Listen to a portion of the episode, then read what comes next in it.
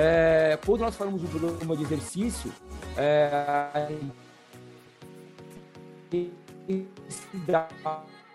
o volume que eu acabei de falar, a, a, temos aqui a fase anabólica, que é a importantíssima para de massa muscular, e muitas vezes no treinamento de acaba sendo desprezado umas coisas simples, como execução, é, que, que isso tem uma relação muito grande na parte biomecânica da musculação, tem uma relação muito, ganho, muito grande com ganho de performance. Então, muitas vezes as pessoas são preocupadas muito em peso aumentado, né, em aumento de massa muscular express, né, tipo, é, fast, né, muito rápido, e, e, algumas coisas simples que você pode trabalhar na musculação que já geram uma performance muito grande, né? E aí, quando a gente fala de, dos exemplos, tentar colocar isso aqui para baixo, tá bem fora do meu time. aqui, consegui, ótimo. Exemplo de exercício para objetivo de. E esse também. Perdão. Exemplo de exercícios né, com objetivo de treinamento. Então, nós temos aqui condições diferentes. Quando você trabalha treinamento de força, quando são os casos dos bodybuilders, quando é treinamento de potência. Para cada tipo de treinamento de musculação, existem séries de repetições é, diferentes. Procurem guardar esse, essa frase, tá? Que para cada tipo de exercício existem séries e repetições diferentes porque aqui eu estou, estou gastando uma energia maior para falar de força. Mas mais para frente, quando nós entrarmos na parte de massa muscular, que é aí o, o, o foco principal do nosso tema, nós teremos uma surpresa aí quando se fala em séries de repetições. Mas por enquanto, é, nós temos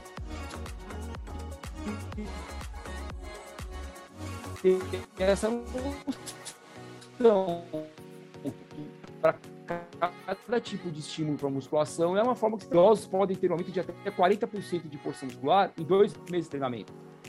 Porque nós caímos naquela, naquele, naquele velho dilema fisiológico e neurológico, que aumento de, de, de contração muscular.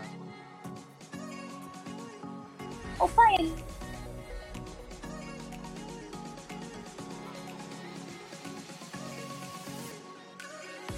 parecidas, mas os trabalhos são diferentes. Então, para o leigo, quando a gente fala para ele, olha, para um trabalho que você vai envolver é, cinco séries de uma a três repetições, não é a mesma coisa do que cinco séries de 8 a 10 repetições, porque as cargas são diferentes e a forma de trabalhar é diferente.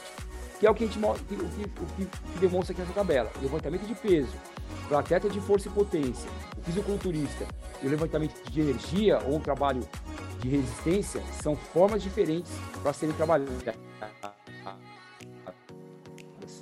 Enquanto as, a ordem dos exercícios. Bom, aqui vale um comentário importante. É, o professor Bruno também ele fez algumas perguntas ali que eu vou trazer para a minha apresentação.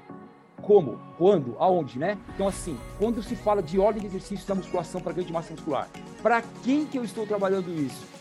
Que tipo de aula que eu estou trabalhando? Então, se eu estou trabalhando uma aula para iniciante, ele tem uma fase de aprender a, a, lidar com os pesos, a postura, a nomenclatura, a ter uma afinidade com, com o profissional que está trabalhando com ele, se ambientar naquele, naquela sala de musculação, que algumas vezes as pessoas nem, nem tiveram contato com isso. Está aqui presente nessa, nessa reunião uma das minhas alunas de personal, a dona Clarice, é, que ela começou há dois meses mais ou menos e nunca tinha pego um halter dentro de uma sala de musculação. Então, assim, discutir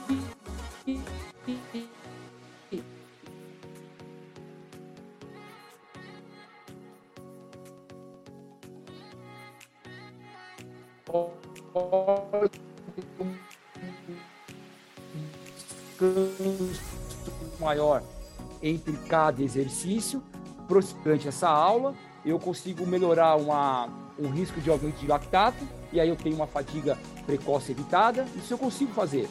Mas se, um, se é um treino onde o, a, a, a é, é uma falha é, estrutural, é uma falha de execução, é uma exaustão total, eu posso trabalhar a mesma, as mesmas áreas, três, quatro, cinco exercícios simultaneamente para causar uma fadiga muscular. Eu costumo dizer também nas minhas aulas de treinamento que é, treinar musculação, para você falar que a pessoa errou, é uma palavra muito pesada, né?